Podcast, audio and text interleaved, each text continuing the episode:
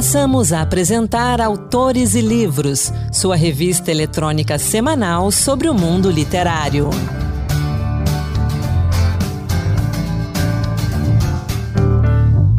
Olá pessoal, sou Anderson Mendanha e começa agora o Autores e Livros. No programa de hoje, lançamentos, dicas de leitura, poesia e uma conversa sobre história.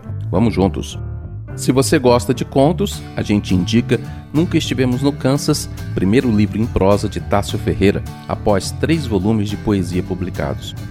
Esse livro reúne 22 textos que transitam por diversos cenários, relações familiares, afetivas, sociais e estruturas narrativas, construindo uma cartografia de arestas e descaminhos, desde um idílio qualquer onde nunca estivemos, individual ou coletivamente, até os dias presentes e além.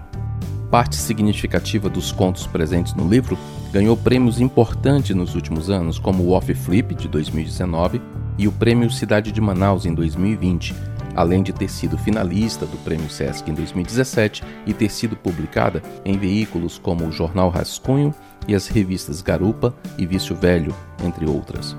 Tássio Ferreira fala mais desse livro para nós. Olá, ouvintes da Rádio Senado. Olá, Anderson. Agradeço muito o seu convite para vir aqui no Autores e Livros falar um pouquinho do Nunca Estivemos no Kansas, meu livro de contos publicado este ano pela Patuá. Essa obra surgiu como um desdobramento de um livro anterior chamado Cartografias, que foi finalista do Prêmio Sesc, ganhou o Prêmio Cidade de Manaus. E nesse momento em que eu resolvi publicar o livro, eu achei que valia a pena mexer um pouco na obra então, pelo título anterior, já dá para perceber que tinha um aspecto de transitar por diversas geografias.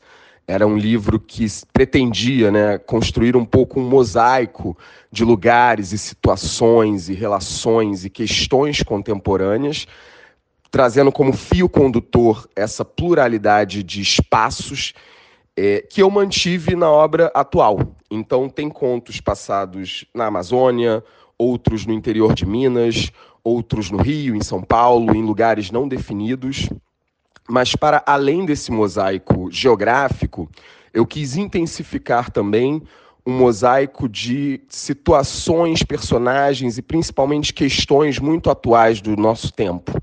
Então, os enredos, né, os conflitos que os personagens enfrentam dialogam muito com questões do contemporâneo, né, principalmente questões coletivas do contemporâneo.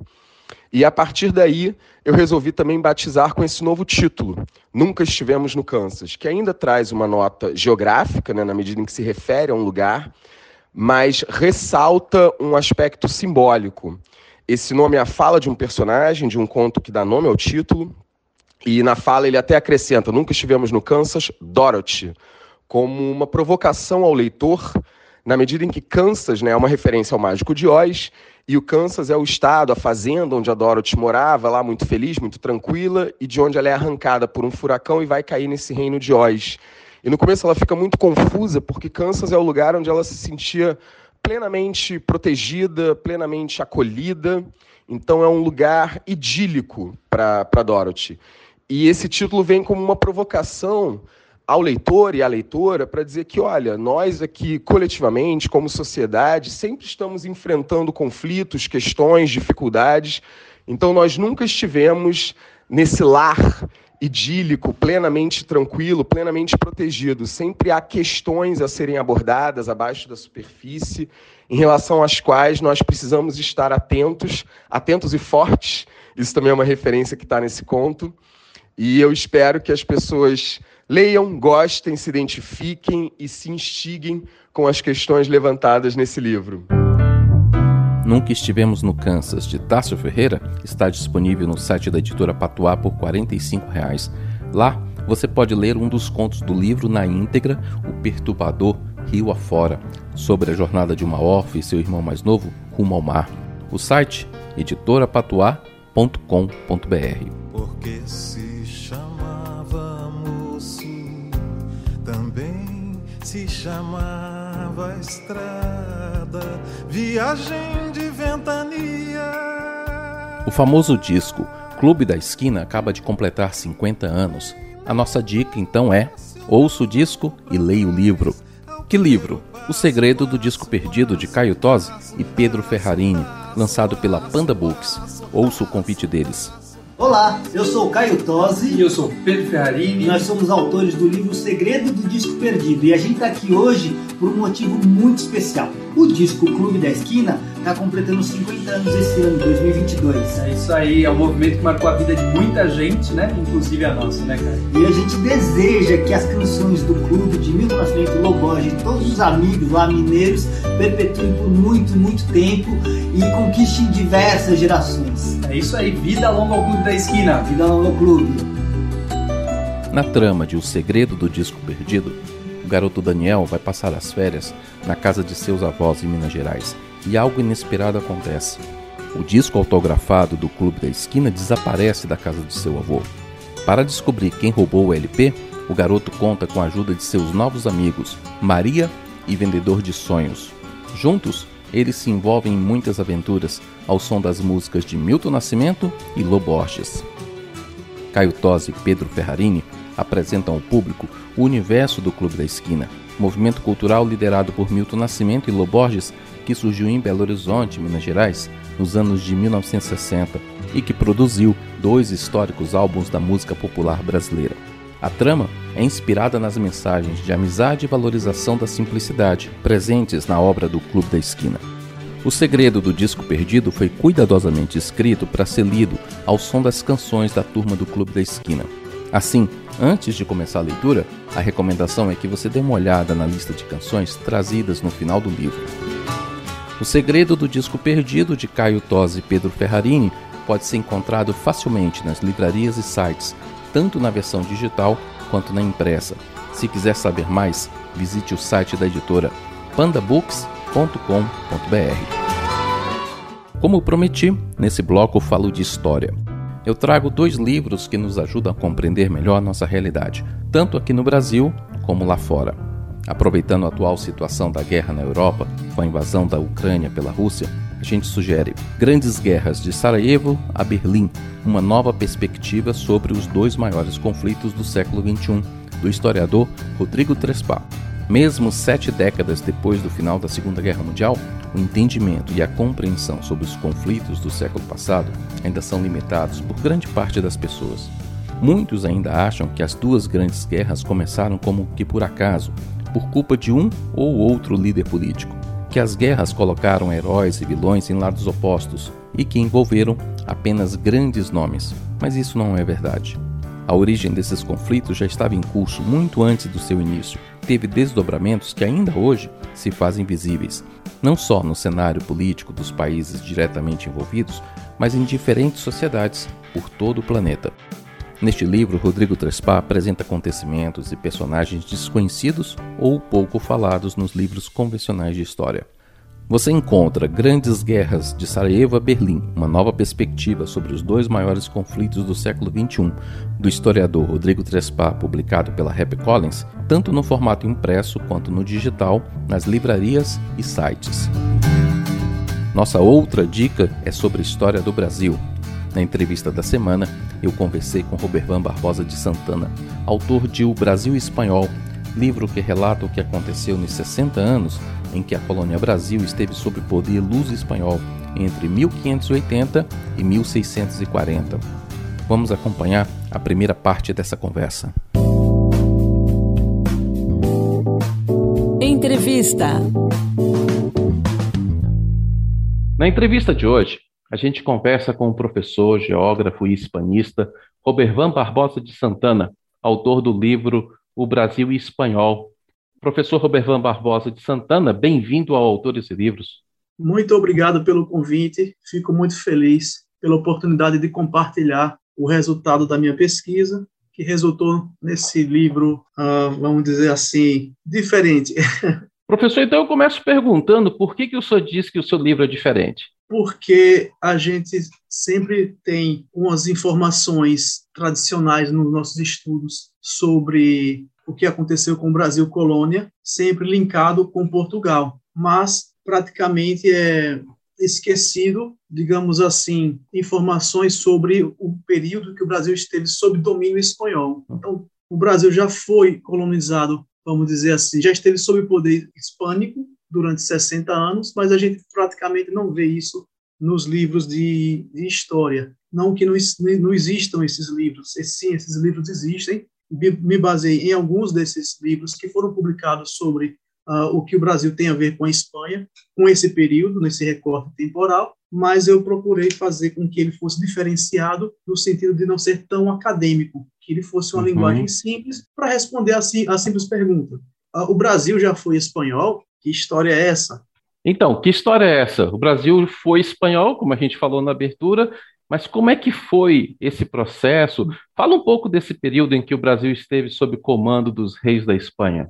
Isso, por uma questão de herança dinástica, né? Ah, nós sabemos que o, o rei de Portugal, é, ele não tinha, isso no, no, ano de 1578, houve uma batalha chamada Alcácer. Nessa batalha, o, o rei Dom João de Portugal, ele faleceu ou desapareceu, tanto é que tem a lenda do sebastianismo, e ele não tinha filhos. Então, o, nessa questão de herança dinástica, o parente mais próximo era o Felipe II da Espanha. Então, ele acabou herdando Portugal e assumindo não só Portugal, o Felipe II, como o reino, todo o reino conquistado, né, vamos dizer assim, na época colonial, no ano de 1580. Então, a partir de 1580, o Brasil, Portugal e o Brasil, consequentemente, ficaram sob o poder hispânico, vamos dizer assim. Apesar de que também houve o juramento de tomar em Portugal, o Felipe II, ele, digamos que prometeu, né, uma linguagem mais simples, prometeu que não ia intervir na política internacional de, de Portugal, não, não, ia mudar,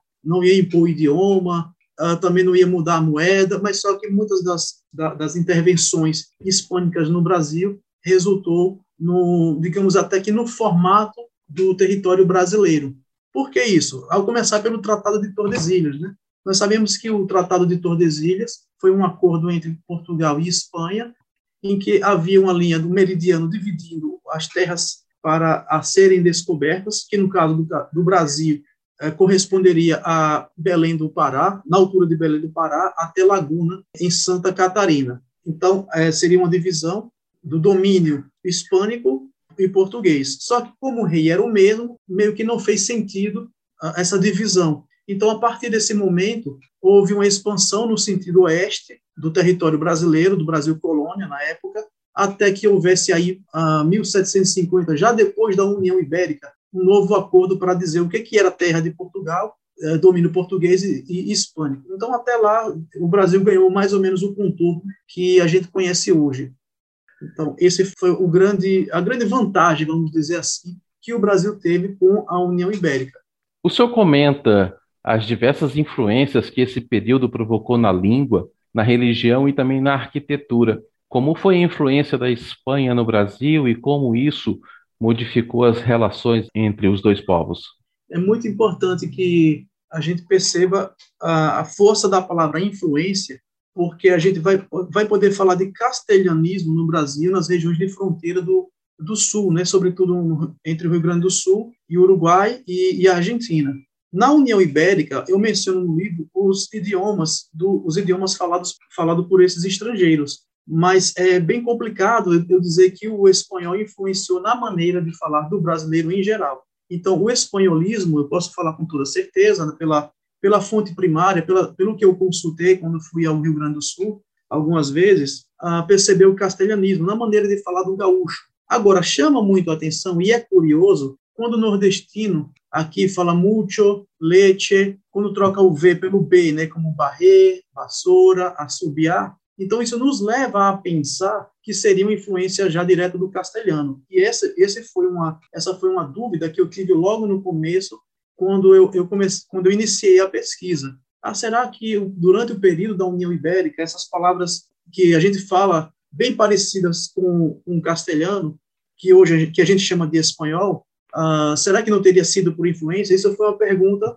meio que de uhum. pesquisa. Mas aí eu cheguei à conclusão que, e aprofundando as pesquisas e consultando livros de português medieval, percebi que algumas palavras, muitas das palavras e expressões do português antigo, sim, é que é, eram bem, é, foram conservadas, sobretudo aqui no Nordeste, que parece com, com o castelhano, mas não quer dizer que necessariamente essas palavras vieram do, do espanhol. Então, sim, no Rio Grande do Sul, a gente pode falar com toda certeza de castelhanismo pela proximidade dos países uhum. é, hispânicos como Argentina e Uruguai, considerando também as missões jesuíticas que a gente teve lá no, no Rio Grande do Sul. A boa parte desses jesuítas eram espanhóis mesmo. Então, assim, é, já tem muitos estudos que mostram que esse contato com os, os castelhanos intervieram, sim, na maneira de falar do gaúcho. Então, às vezes, até quanto mais próximo da fronteira, mais palavras você vai perceber que o gaúcho fala usted, bueno, certo? Então, expressões. Agora, o que quando um nordestino fala entonces, essa palavra, sim, se diz em espanhol, mas também se dizia no português antigo. Então, vamos dizer que se conservou a maneira de falar de antigamente, causa uma expressão de uma impressão de espanholismo, mas na verdade veio de um português antigo. Então, resolveu aí essa questão da palavra influência. Uh, Para que um idioma influencie outro, é necessária aí uma, uma proximidade durante muito tempo. Professor, conta para gente como é que foi o processo de pesquisa para a elaboração desse livro. Muita pesquisa e material primário, biblioteca, viagens, como é que foi? Então, foi o mais interdisciplinar possível por causa da minha formação, né? Atualmente eu sou professor de sou professor de língua espanhola, mas a minha formação acadêmica é de, geografia, licenciatura e bacharelado, né? Eu sou geógrafo, formado pela Universidade Federal de Sergipe, e todo esse conhecimento esse, que eu fui juntando é, científico, de sair buscando as fontes primárias, ah, me despertou uma, uma, curiosidade e fui, digamos que, motivado por uma frase do, do grande Milton Santos, né? digamos que o pai da geografia brasileira, que ele disse que todo geógrafo é, em princípio, um, um filósofo. Então, eu tinha essa dúvida, fui em busca do conhecimento. Peraí, se o Brasil já, já foi espanhol, já teve, digamos que, um período de influência espanhola, onde, onde é que está aí? Onde estão essas influências? Então, aí, deu-se deu início a uma aventura, né, de pegar um mochilão e sair procurando em outros estados, né? Eu que gosto muito de viajar, uh, fui a vários lugares para poder conseguir essas informações e compreendê-los todos e reuni-los todos nesse livro. E aí tem essa aventura né, de você ir para o Rio Grande do Sul. Eu gosto muito da cultura brasileira. Eu nunca tinha ido ao Rio Grande do Sul, eu fui com esse intuito. Também uh, com essa ideia de que o Brasil teria sido, vamos dizer assim, achado inicialmente uhum. pelo Vicente Pinson. Aí eu fui buscar informações lá em Cabo de Santo Agostinho, Uh, eu também fui na ponta do, do Mucuripe, lá em Fortaleza. Então, o, o, o, modo central do livro, o recorte temporal, ele fala dos 60 anos, uh, entre 1580 e 1640. Porém, todavia, no entanto, a gente vai falar de, da presença espanhola no Brasil antes da União Ibérica e também um pouco depois. Eu não, não fugi muito do recorte temporal, mas eu acabei, digamos que, somando mais algumas informações do, do, que o Brasil tem de, de hispânico. Né? E aí eu acabei viajando, indo para esses lugares para fotografar, para conseguir as, as, as, as, fontes primárias. Como, por exemplo, eu descobri, pouca gente sabe, que o, no Rio Grande do Norte, né, o Forte dos Reis Magos, ele foi uh, construído a partir de uma, de uma ordem que veio da Espanha para a defesa do litoral brasileiro, uh, como também uh, quem desenhou aquele o, o Forte dos Ex-Magos teria sido um jesuíta espanhol. Então, para cada estado que eu, que eu fui visitando, eu fui para fotografar, conseguir fontes primárias, e, para minha surpresa, muitas das pessoas, às vezes, nem sabiam de algumas informações que eu já havia, que eu já havia conseguido antes, né? como a questão de Fortaleza, a capital, a atual capital de, uhum. do, do Ceará, que ela foi uh, construída, edificada a partir da, da União Ibérica. Tem a questão dos holandeses também, mas também a primeira fortificação tem uma toponímia linkada, uma toponímia linkada com a, com a presença com, com a União Ibérica, porque muitas dessas fortalezas que essas fortalezas que eram construídas para defesa do litoral brasileiro, ela ganhava nomes ou de São Tiago, o padroeiro da Espanha, ou São Felipe, para homenagear a, a, Espanha, como se fosse uma marca. Então, uhum. quando passava essa informação para as pessoas, eles diziam, não, peraí, é mesmo? Como, por exemplo, é, a, capital, a atual capital da Paraíba, João Pessoa, que teve o primeiro nome de Filipeia das Neves. Aí a pergunta foi, peraí, Filipeia está linkada com a Espanha? Tanto está linkada como ela foi edificada a partir de uma ordem que partiu uh, da Espanha, para justamente defender o litoral uh, brasileiro.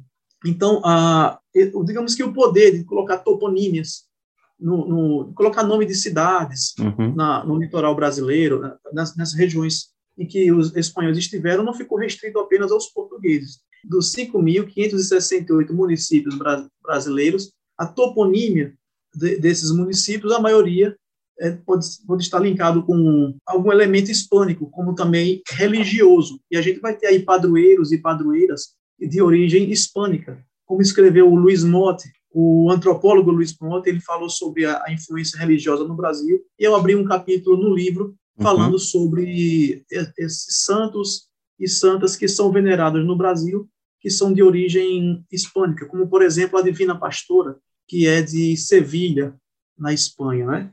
Entendeu? Professor, para a gente encerrar, o ouvinte que se interessou pelo Brasil espanhol, como é que ele faz para adquirir esse livro? Como é que ele faz para entrar em contato com o senhor e conhecer mais sobre esse período?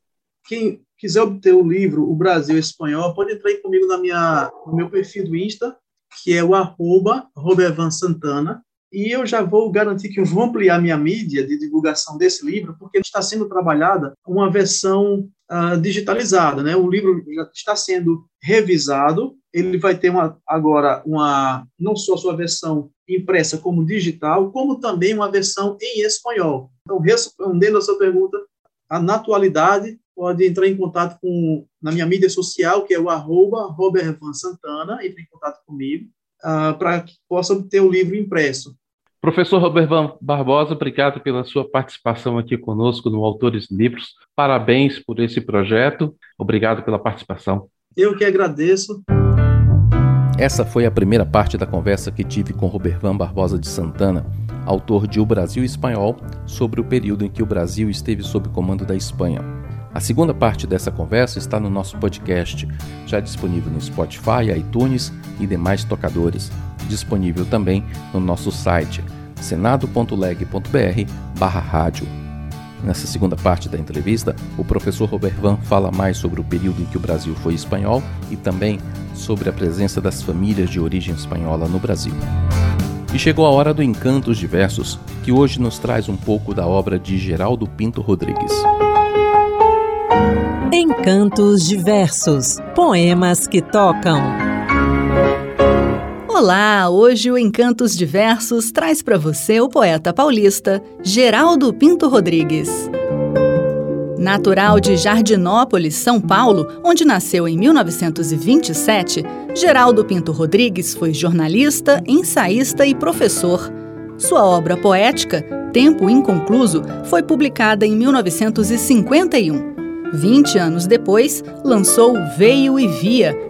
Em 1973, A Noite e os Objetos. Em 75, Os Verdes Matinais. Em 78, O Punhal do Tempo. Em 82, foi a vez de Os Dias Soluçantes. Em 85, Memorial de Eros. Em 87, veio A Lume Rio da Vida. E em 1999, Compasso Binário. E agora você ouve versos do segundo poema do livro O Punhal do Tempo.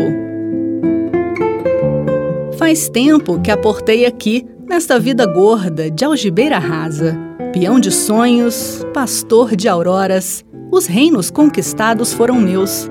Vesti-me de certezas, de ousadias, fui peregrino silente entre silêncios. Meus cantares ecoaram nas planícies, vibraram meus acenos noutros céus. Se as tardes floresciam nos vergéis, luzes ali ardentes se acendiam. O poema é composto por cinco dísticos. Mas você sabe o que significa isso? Dístico ou parelha é um nome que recebe a estrofe que contém dois versos. No caso, o poema possui dez versos, ou cinco dísticos. Do livro O Rio da Vida, de Geraldo Pinto Rodrigues, selecionei para você No Prado outra vez.